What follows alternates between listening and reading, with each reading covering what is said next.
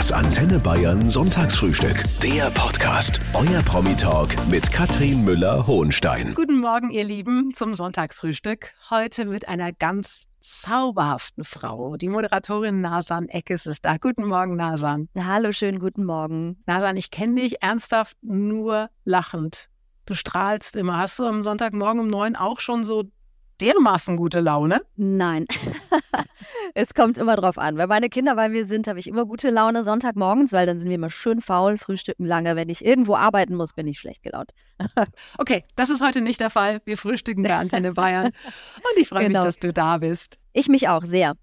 Und in dieser Sendung, liebe Nasan, darf sich jeder Gast erst einmal selber vorstellen. Du darfst erzählen, was du möchtest, am liebsten aber über dich. was müssen wir über dich wissen? Oh, äh, das ist ganz toll, dass man das mal so rummachen kann. Also ich bin Nasan Eckes. Viele kennen mich ähm, vielleicht noch oder wahrscheinlich aus der Zeit von RTL. 25 Jahre lang habe ich dort moderiert. Und ähm, was ich aber eigentlich viel, viel mehr bin und wovon äh, die wenigsten was mitbekommen, ist, ich bin zweifache Mama von zwei Jungs, sieben und neun Jahre alt, leidenschaftliche Mutter, hoffentlich eine coole Mutter, definitiv eine sportliche Mutter. Und ansonsten habe ich ein ein schönes Leben mit viel Abwechslung, äh, mit vielen Reisen, mit einem tollen Job immer noch und ähm, aber auch mit einem schönen Familienleben. Das ist mir sehr wichtig. Ja, davon kriegen wir natürlich nichts mit, das soll auch so bleiben. Aber manche Promis, die spielen ja auf der Bühne nur eine Rolle. Die sind im wahren Leben ganz anders. Bist du irgendwo anders oder zu 100 Prozent authentisch? Oh, das ist immer so schwer, solche Sachen äh, über sich selbst oder das selber einzuordnen. Aber ich würde schon sagen, dass das, was man von mir kennt, man kennt halt, wie gesagt, nicht alles, aber das, was man von mir kennt, das ist schon echt. Also ich spiele keine Rolle. Ähm, ich zeige eben nur bestimmte Seiten in der Öffentlichkeit natürlich, aber das gehört auch zu mir und zu meinem Charakterzug dazu. Aber ähm, mir ist eben auch wichtig, eine private, eine andere Seite zu haben, äh, nämlich die Rolle der Mutter, wie ich mit meinen Kindern umgehe, wie, wie ich zu Hause bin und ähm, diese, diese Jogginghosen-Mom, die gemütliche, ja, oder die mit ihren Jungs irgendwie Sport machen geht oder äh, Eis essen geht oder äh, coole Filme guckt und ähm, die kennt man natürlich in der Öffentlichkeit nicht, aber ich finde das auch okay so. Aber das heißt, wie gesagt, nicht, dass das, was man von mir kennt, irgendwie gespielt ist. Das auf keinen Fall. Wir sprechen später noch über Raus aus dem Teich. Das ist ein neuer Animationsfilm. Da spielst du die Entenmama. Äh, jetzt schon mhm. mal ganz kurz. Bist du als Mama cool, hast du schon gesagt, hoffst du zu sein, aber bist du streng? Bist du einfach nur liebevoll und immer und sagst ja? Äh, wie bist du als, als Mutter? Ich glaube mal so, mal so. Wenn ich mich jetzt wirklich einsortieren müsste, ich glaube, also ich bin, glaube ich, echt eine coole Mutter.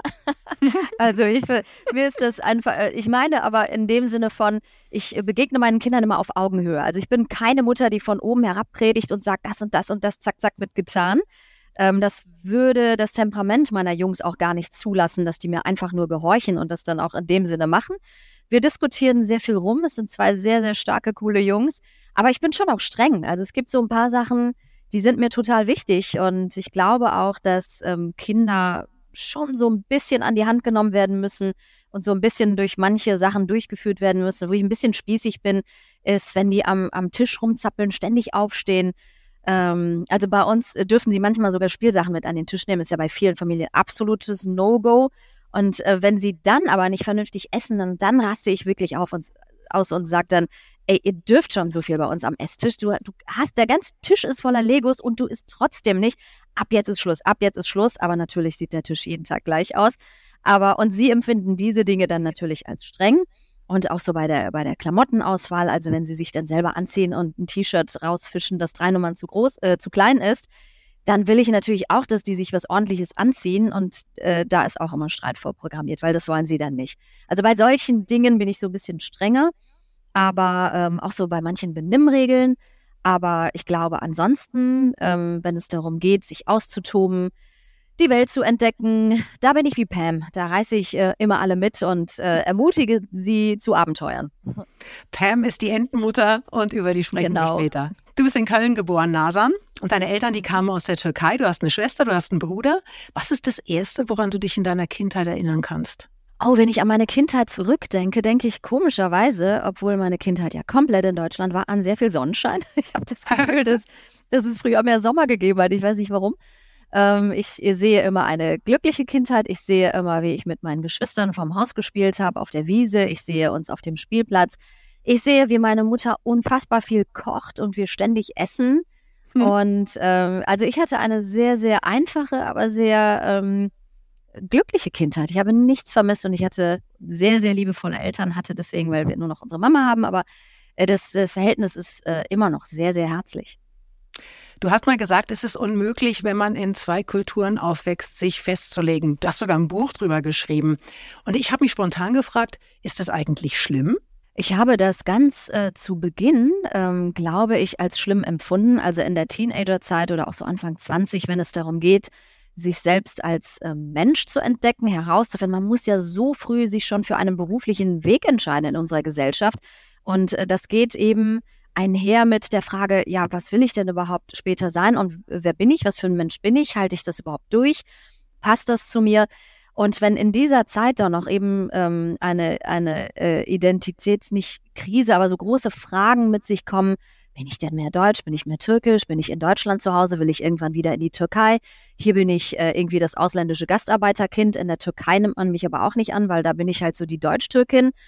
Und ähm, das führt schon dazu, dass man erstmal ziemlich lost ist.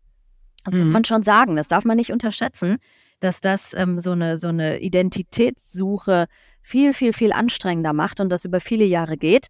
Und dann habe ich irgendwann für mich festgestellt, ich brauche das eigentlich gar nicht. Ich brauche keine klare Zuordnung, weil ich bin weder nur Deutsch noch nur Türkisch. Ähm, ich habe auch andere Sachen in mir. Ich habe wahrscheinlich Sachen an mir, wo jemand sagen würde, hey, das ist total Spanisch oder das ist total Italienisch oder also ich brauche keine kulturelle oder nationale Zuordnung. Ich habe so eine ganz eigene, sehr weltoffene Identität daraus entwickelt. Ich ähm, respektiere alle Nationen, ich respektiere andere Religionen.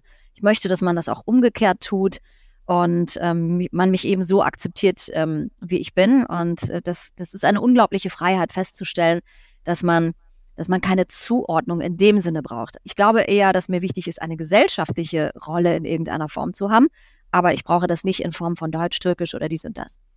Und wir wissen ja auch, wie bereichernd verschiedene Kulturen sein können. Ähm, wenn man sich vor allem auch aus allen nur das Beste rauspickt. Was ist denn das Schönste an der türkischen Kultur, was du dir bis heute bewahrt hast?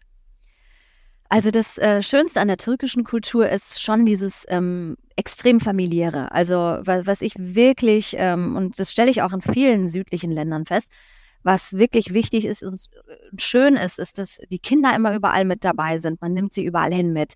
Dann nimmt man das halt mit den Essens- und Schlafzeiten mal nicht ganz so genau, wenn es darum geht, ach, jetzt sitzen wir hier gerade alle so gemütlich. Und dann gehen die Kinder halt eine Stunde später ähm, schlafen und dann überhaupt so Familienessen, dass alle Generationen mit dabei sind und dass man auch den Kontakt intensiv pflegt und nicht dann irgendwann ähm, auszieht und weg ist und sein eigenes Leben hat und dann mit der Familie im weiteren Sinne so nichts mehr zu tun hat, sondern einfach immer auch weiterhin gemeinsam lebt, sich viel austauscht, füreinander da ist. Das ist ähm, schon sehr, sehr intensiv in türkischen Familien und ähm, das, das mag ich sehr. Ich versuche das auch so weiter zu pflegen. Also wir sind so eine richtige äh, Knuddelfamilie. Also ist, ist so. Es gibt ja Menschennasern, die muss man nicht weiter vorstellen. Du hast hunderttausend Sendungen moderiert, jeder kennt dich. Und ist das jetzt was, was du ausschließlich genießen kannst, diese Prominenz? Oh, oh, äh, was für eine Frage. es hat schöne und schlechte Seiten. Also es hat Vor- und Nachteile, durchaus. Aber ich kann ganz okay damit leben. da ist sie, die Nasan. Guck mal, das ist doch die Nasan. Die ist ja viel kleiner als im Fernsehen, das höre ich immer. Wie groß bist du denn, nur damit wir es mal wissen? 1,63. Ja. Also, ja, aber das höre ich total oft. Aber du bist viel schmaler und viel kleiner. Und viel netter. Im Fernsehen wirkst du so streng. Na, das sind ja auch super Komplimente. Und viel netter. Dankeschön. Viel netter ist doch gut, oder? Das ja, viel netter ist super. Gerne. Du hast äh, nach dem Abitur ein Praktikum, Volontariat bei Viva gemacht. Es gab gerade erst diese Doku zum 30-jährigen Jubiläum. Den Sender, den gibt es ja nicht mehr. Aber hey, hey, hey, hey, das war eine wilde Zeit, oder? Boah, das war, also das war so ein bisschen die Fernseh-Rock'n'Roll-Zeit, ne? Also vor allem Musikfernsehen. Ähm, es gab ja. ja davor immer nur MTV, wir sind alle irgendwie damit aufgewachsen, dann kam dieser deutsche Musiksender daher und alle fanden das so cool. Und äh, ich hatte zu der Zeit äh, mich bei der Kunsthochschule für Medien in Köln beworben. Und da war eine der Voraussetzungen, dass man nicht nur eine fantastische Mappe einreicht, sondern eben auch schon mal in einem Medienunternehmen gearbeitet hat, ein Praktikum gemacht hat, mindestens ein halbes Jahr lang ich habe mich bei allen möglichen Agenturen und was weiß ich wo beworben in Köln und um Köln herum. Unter anderem auch bei Viva und wurde dort erstmal abgelehnt. Und dann ähm, ein Jahr später hat mich dann Viva angerufen und gefragt, ob ich noch Interesse hätte. Und dann habe ich äh, das Praktikum angenommen und daraus wurde dann eine 25-jährige Fernsehlaufbahn und das mit dem Studium habe ich dann auch gelassen. Wahnsinn, oder? Ja. So bei, bei RTL, da ging es ja dann erst so richtig steil bergauf. Da hast du ganz am Anfang das Wetter präsentiert. ja. Hast du, hast du dich da ausgekannt oder hast du einfach nur vorgelesen, was sie dir hingelegt Ich, haben? ich hatte keinen blassen Schimmer. ich hatte wirklich überhaupt gar keine Ahnung. Ich habe dann, ich war dann so, dass ich dachte, ey, komm, du kannst dich nicht dahinstellen und irgendwas erzählen.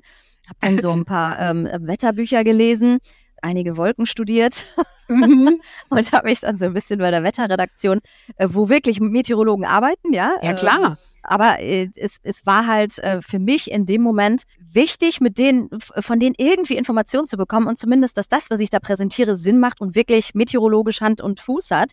Also das war schon wichtig. Aber ich war natürlich und bin keine Meteorologin. Das heißt, ich hatte erstmal überhaupt gar keine Ahnung und habe das dann ein Jahr lang gemacht. Dort habe ich das Wetter präsentiert, aber das hat total viel Spaß gemacht. Sollen wir mal kurz aus dem Fenster schauen? Ja, schön heute. Ja, das Wetter wird, glaube ich, Moment äh, gut. Der Wind kommt aus, Moment. das war witzig, ja. Angefangen beim Wetter, über die Nachrichten bis zur großen Show. Gibt es eine Sendung bei RTL, die du nicht moderiert hast? Ähm, ah, von den ganzen neueren ähm, Shows habe ich natürlich viele nicht moderiert, weil, ähm, aber äh, also äh, bei den, bei den ganzen tollen, großen Produktionen war ich irgendwie immer mal mit am Start, ja. Doch, Ja. Das war ganz schön, hat mir sehr viel Spaß gemacht. Ich glaube, das Schönste für mich war, die ersten Staffeln mit Let's Dance äh, äh, dabei zu Siehste. sein, dabei gewesen zu sein, mit Ja. Kerkeling damals. Na, Oh, das war cool. Das war meine erste große Show. Ich war so aufgeregt. Und vor vier Jahren habe ich dann zum ersten Mal dort mitgetanzt und äh, das war fast noch cooler als das zu moderieren, muss ich sagen. Ja, wobei, also Let's Dance wäre jetzt auch das erste gewesen, worauf ich angesprochen hätte. Zusammen mit Harpe Kerkeling. Ihr wart äh, das erste Paar, das diese Sendung präsentiert hat. Und ich muss ganz ehrlich sagen, schöner ist es danach nicht mehr geworden, oder? Also, Oh, äh, doch.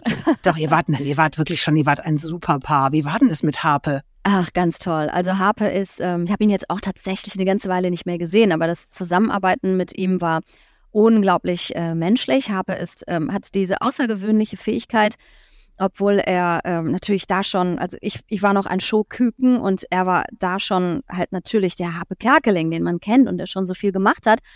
Und ähm, trotzdem hatte er eben diese ganz tolle Eigenschaft, jemand anderes an seiner Seite zuzulassen. Ich habe das auch durchaus anders erfahren mit äh, anderen Co-Moderatoren, wo dann wirklich so ein Platzhirsch da steht und sagt, ich bin der Boss und du bist das kleine süße Beiwerk. Und mit dieser Rolle konnte ich Mhm. nie umgehen, habe hab ich mich auch von Anfang an gewehrt dagegen. Aber Harpe hatte eben diese menschliche, tolle Fähigkeit zu sagen, oh, da ist jemand, der hat noch nicht so viel Erfahrung, aber ich mag die, wir verstehen uns. Und er hat mir so viel Raum gelassen. Er hat äh, mich emotional so unterstützt. Wir haben beide immer Händchen gehalten, bevor wir auf die Bühne raus sind, weil er gemerkt hat, oh Gott, ich bin nervös. Und für mich war es schön zu sehen, dass sogar er nervös war. Und das hat mir dann meine Nervosität genommen. Und das war, also wenn dich jemand menschlich so bestärkt, kurz bevor du da rausgehst vor ein Millionenpublikum, dann hast du was halt noch nicht so oft gemacht. Das ist einfach ganz, ganz selten und das ist etwas Wunderschönes. Ich habe unfassbar gern mit ihm zusammengearbeitet. Aktuell sprichst du eine Entenmutter im Kinofilm Raus aus dem Teich. Das ist ein Zeichentrickfilm von den Macher von den Minions, also schon sehr hochwertig gemacht. Und du bist die Mutter. Stell uns mal deine Familie vor. Also, ich bin die Entenmama Pam, mein Mann ist der Mac und dann habe ich noch zwei Kinder, das sind Dex und Gwen. Und Gwen ist wirklich, also die ist ein Highlight äh, in dem Film. Die ist so toll, auch unglaublich toll gesprochen und ähm, die, die ist so der witzigste Charakter, der sich durch den ganzen Film zieht. Und äh, das auch so zu gucken alles und dann selber Teil dieser tollen Produktion zu sein, war unglaublich schön. So, jetzt mal als Mutter. Als Mutter Pam, wie klingst du da? Gib uns mal eine kleine Kostprobe. Das Witzige ist, ich spreche mit meiner ganz normalen Stimme. Also ich bin dorthin und habe dann gedacht, so, ah, ich muss jetzt so ein bisschen quakiger, entiger sprechen oder so, aber das ist gar nicht so. Also man hört meine ganz normale Stimme, die aber in einem Kinofilm ganz äh, anders klingt tatsächlich. Ich habe da in dem Kino gesessen und dachte, ey krass, das ist meine Stimme. Es klingt, also wenn ich die Kinder ermahne, so, Gwen, Gwen Mallet, wir halten auf gar keinen Fall an und so weiter. Also ich spreche da tatsächlich mit meiner ganz normalen Stimme, aber wenn man dieses Entengesicht dazu sieht und dann äh, diese ganze Story die ganze Zeit sieht, wirkt die Stimme komplett anders. Das war für mich äh, absolut verblüffend. Also ohne zu wissen, dass es meine Stimme ist, in den Kinofilm gegangen wäre, ich hätte meine Stimme gar nicht erkannt. Sie klingt total anders, obwohl ich sie nicht verstelle. Ach Quatsch. Wie Ja. lustig. Mhm. Also diese Familie gibt ja auch eine Geschichte natürlich in diesem Film. Die geht auf große Entdeckungsreise Und gerade bei solchen Geschichten gibt es ja auch immer eine Botschaft. Wie Mhm. lautet die bei Raus aus dem Teich? Oh, die Kernbotschaft ist eine ganz tolle. Und zwar wage dich raus aus dem Teich, wage dich aus deiner Komfortzone und die Welt belohnt dich dafür. Für deinen Mut. Du entdeckst, wie mutig du bist. Du entdeckst, wie schön die Welt da draußen ist.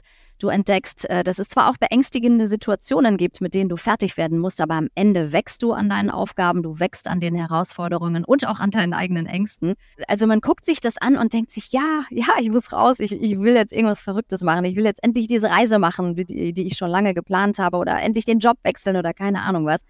Also eine, eine wichtige Message im Grunde genommen. Obwohl es ein Kinderfilm ist, ist äh, eine ganz, ganz tolle äh, Botschaft darin enthalten. Sehr süß geworden für alle Kinder und aber auch die ganze Familie. Und du hast gerade Zeit für solche Projekte, weil du eine langjährige exklusive Zusammenarbeit mit RTL beendet hast. Du hast gesagt, ich habe mein Leben komplett gestoppt. War das das berühmte Hamsterrad, in dem du gefangen warst? Was war das? Weil ich meine, den Mut, den muss man erst mal haben. Ja, so ein bisschen war es wahrscheinlich wirklich dieses Hamsterrad. Und ähm, ich glaube, ganz egal, ob man jetzt beim Fernsehen arbeitet oder woanders, ich kenne unglaublich viele Menschen, die einmal dieses äh, Hamsterrad stoppen und ausbrechen möchten und vielleicht mal neue Wege gehen wollen.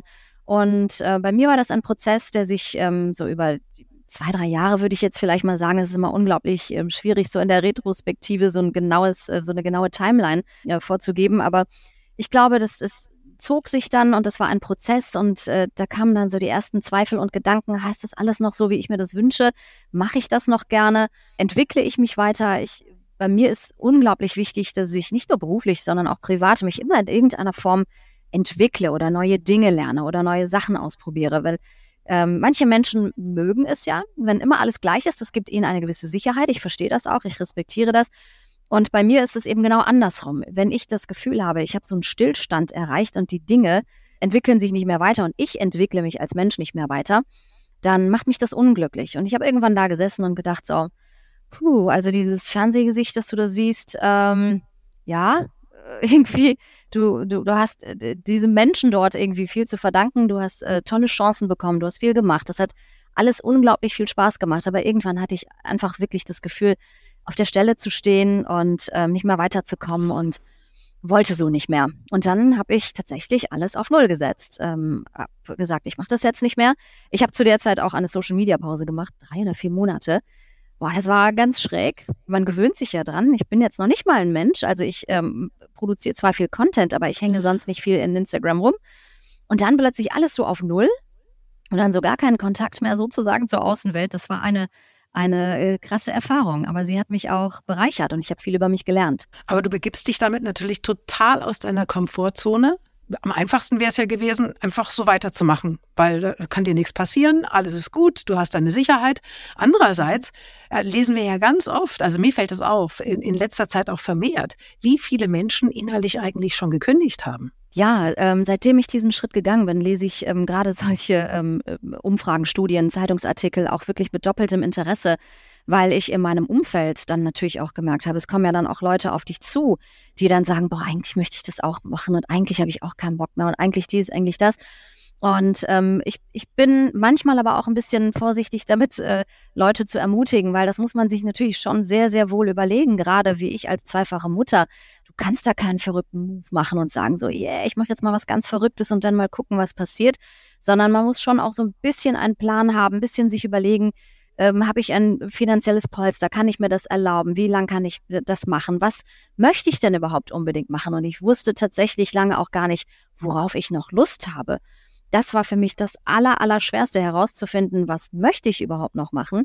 Aber ich habe wirklich gemerkt, dass sehr, sehr viele Menschen unglücklich sind mit dem, was sie machen und dass man natürlich aus einer Angst heraus oder ähm, weil man die Sicherheit nicht aufgeben will oder weil man eben Verantwortung trägt für eine Familie, das dann natürlich nicht macht. Aber in einer Sache kann ich zumindest jedem Mut machen, wenn einem, wenn man wirklich, wirklich unglücklich ist mit einer Situation, egal ob privat oder beruflich, dann, dann muss man was ändern. Und Mut, äh, das habe ich jetzt erfahren, Mut und Aufbruch, das wird immer belohnt. Das wird belohnt. Auf jeden Fall. Nasan, jetzt äh, zwei Jahre später, hat es mhm. funktioniert? Bist du glücklicher? Äh, ja, in jedem Fall. Aber das soll auf keinen Fall missverstanden werden. Also ich ähm, hatte ja keine, keine komplett unglückliche Zeit dort. Ne? Ich habe Im Gegenteil, also wenn man, das, das wirst du auch wissen, wenn du 25 äh, Jahre habe ich für den Sender gearbeitet und so viele Freunde und ähm, Freundinnen dazu gewonnen, Menschen lieb gewonnen. Man verwächst ja mit so einem Sender. Das ist dann irgendwann wieder eine zweite Familie. Aber es ging tatsächlich eher um einen persönlichen Standpunkt. Es ging um eine persönliche Reise, um, ein, um eine, ein, eine persönliche Erfüllung, die in dem Sinne nicht mehr da war. Und ähm, als ich dann diesen Entschluss gefasst habe, oh, ich, ich muss da jetzt irgendwie aufhören, ich muss was anderes machen, ich möchte mich mal neu ausprobieren, mal gucken, was es da draußen noch so gibt. Äh, ich kann heute, also es sind, glaube ich, noch keine zwei Jahre, so anderthalb Jahre ungefähr, ähm, kann ich heute schon sagen, das war die absolut richtige Entscheidung. Und es passieren plötzlich so viele neue Dinge, solche andere Dinge. Zum Beispiel wie jetzt eben die, die Synchronisation dieses tollen Films. Ich weiß nicht, ob sich solche Dinge ergeben hätten, wenn ich einfach so weitergemacht hätte. Weil manchmal man, man sagt das ja immer vor sich hin, das ist so eine Phrase, aber es steckt wirklich viel Wahrheit darin. Ähm, schließ mal eine Tür, traue dich selber einfach mal eine Tür zu schließen und dann öffnen sich weitere Türen. Da ist tatsächlich etwas dran. Und diese Erfahrung zu machen ähm, und dann da zu stehen und zu sagen, ja, cool, es hat, es hat funktioniert, das ist sehr, sehr bereichernd und das gibt einem unglaublich viel Kraft mit äh, auf den Weg. Gibt es denn trotzdem Pläne, Nasan, wo dich deine Fans mal wieder sehen können? Also ich meine, jetzt sehen wir ja nur diese Ente. Aber die Ente ist doch auch toll. Ich weiß es nicht. Also ich habe wirklich, ich gönne mir so ein bisschen den Luxus, keine langfristigen Pläne mehr zu machen, weil am Ende ist jedes Mal alles anders gekommen und dann habe ich mir mal gedacht, ja, kannst du dir auch sparen, diese ganzen Plänemacherei. Ich habe einige Projekte, ähm, die ich gerne umsetzen möchte, die sind aber tatsächlich eher auch äh, so hinter der Kamera und ähm, produktionstechnisch. Das, das ist eben das Schöne, man, man hat so tolle Projekte, mit denen man sich beschäftigt und befasst, aber es ist nicht so, dass ich sage, ach, ich muss jetzt unbedingt noch das machen, ich will jetzt unbedingt noch das erreichen. Also dieser berufliche Ehrgeiz, sich beweisen zu müssen oder wollen in irgendeiner Form, was man so mit Anfang 20 oder so vielleicht noch hat, ja, da war ich wahnsinnig ehrgeizig. Mhm. Das lässt dann irgendwann nach, sondern man guckt so, was, was, was äh, einem zupflegt oder man hat dann selber ein paar Ideen und Pläne und die nehmen wir so nach und nach in Angriff. Und ähm, was die Moderation angeht, man soll niemals nie sagen, aber es ist jetzt nicht das nächste Ziel, dass ich mir stecke, irgendwann dann jetzt nochmal eine Sendung zu moderieren oder sowas. Ich äh, gucke einfach mal. Aber definitiv habe ich noch einiges vor. Und äh, Nasan, wenn wir mal auf den Kalender schauen, es liegt wieder ein komplettes neues Jahr vor uns, 2024. Hast du einen Wunsch für dieses Jahr? Oh ja, ich, ich bin eigentlich gar nicht so der Vorsatzmensch. Ich bin eher so jemand, der ähm, versucht, die Dinge direkt in Angriff zu nehmen und das einfach zu machen. Aber ich schiebe tatsächlich eine Sache von Jahr zu Jahr immer wieder aus nächste Jahr. Ich möchte unglaublich gerne Klavier spielen lernen. Ich hatte kurz vor der Pandemie damit angefangen, hatte einen ganz, ganz, ganz äh, lieben Klavierlehrer. Und äh, ja, dann äh, die, die, die Geschichte kennen wir, kam die Pandemie, alles geschlossen, nichts war mehr möglich. Dann haben wir es zwischendurch mal so online probiert, aber es hat mir überhaupt gar keinen Spaß gemacht. Und da möchte ich gerne den Faden wieder aufnehmen und ähm, ich möchte noch ein paar Sprachen lernen. Italienisch und Spanisch kann ich so, so ein bisschen bruchstückhaft und ähm, ich habe eher solche Ziele. Ich möchte neue Sachen noch lernen und unfassbar viel mit meinen Kindern reisen, wenn die alt genug sind, dass man mal so in exotische Länder reisen kann. Darauf freue ich mich unfassbar. Ja, wie geil. Und welche Sprachen dürfen es sein? Was äh, richtig was Exotisches auch? Vielleicht ähm, Chinesisch oder Arabisch? Nee, oder? nee, tatsächlich äh, eher naheliegendes wie Italienisch und Spanisch. Also bei beidem kann ich schon so ein bisschen, also im Restaurant durchschlagen und so, das kriege ich schon hin. Aber ich möchte gerne, ich habe echt den Ehrgeiz, irgendwie eine neue Sprache, ähm, Spanisch wahrscheinlich, weil ich sehr viel in Spanien bin, ähm, einfach mal richtig lernen, so richtig unterhalten können. Da, da habe ich richtig Lust drauf. Mal gucken, hoffentlich schaffe ich es nächstes Jahr. Und liebe Nasen, wir sind schon fast durch. Aber es gibt einen Punkt in dieser Show, da muss jeder Gast durch. Und das ist dieser letzte Punkt, der heißt mein letztes Geheimnis. Es geht um die Frage, ob ja. es etwas in deinem Leben gibt, was du so noch nicht mit der Öffentlichkeit geteilt hast. Ich glaube, was man von mir äh, nicht weiß oder auch nicht ahnen würde, weil ich gerade im Job oder überhaupt immer so im, im, mit Menschen wirklich, ich würde mich als sehr freundlichen, höflichen Menschen bezeichnen, aber wo ich jedes Mal austicke, ist an der ähm, Kasse im Supermarkt. Ich bin der ungeduldigste Mensch aller Zeiten. Und wenn das da nicht vorangeht, dann würde ich mich manchmal selber gerne beobachten, weil mein Gesichtsausdruck dann wirklich immer verbitterter, immer, immer schrecklicher wird und ich dann ausflippen könnte. Und im, im Straßenverkehr, im Auto, ich fluche sehr viel. Ich, und der Kasse fängst du an rumzupöbeln? nein, ich halte mich dann natürlich zurück, weil äh, ich so auf gar keinen Fall auffallen will, aber ich äh, muss dann wirklich viel runterschlucken. Aber im, im Auto wiederum, da kann ich ja dann fluchen. Okay, es ist also eine gewisse Ungeduld, die dich auch in deinem Leben treibt. Nennen wir es Temperament. Kennst Doch, du so das ist das richtig? türkische Temperament gepaart mit, mit meiner Ungeduld. Das ist dann, das vermuten wirklich sehr, sehr viele nicht, weil ich eher so, so, ein, so ein ruhiges Gemüt habe, sehr geduldig bin. Ja. Aber wenn's, wenn ich dann halt mal ausraste, dann richtig. Kennst du so richtig schlimme Schimpfworte? Ah, Im Türkischen kann man das, du, wenn du ein, zwei türkische Freunde hast, wirst du es wissen, die kann man aber hier auf gar keinen Fall sagen. Und ich äh, sehe schon, wie manche wahrscheinlich jetzt auch schon auflachen und sich denken, ja, ich kenne da auch einiges. Türkisch fluchen ist äh, sehr weit unter der Gürtellinie, würde ich mich gar nicht trauen, jetzt zu sagen.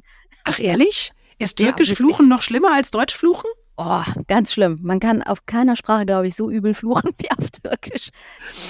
Ach ja, Mensch, das war jetzt wirklich schön. Raus aus dem Teich. Ich sag's nochmal. Ein wunderbarer Animationsfilm, der im Kino läuft und die Entenmutter Pam wird gesprochen von Nasan Eckes. Und ich danke dir für deine Zeit heute Morgen und wünsche dir wirklich, dass alles in Erfüllung geht, was du dir vorgenommen hast, weil ich nämlich auch der Meinung bin, dass so viel Mut auf jeden Fall belohnt gehört. Ich danke dir. Danke für das tolle Gespräch. Das Antenne Bayern Sonntagsfrühstück. Der Podcast. Jede Woche neu. Jetzt abonnieren oder folgen für mehr spannende Gäste und entspannte Gespräche mit Katrin Müller-Hohenstein.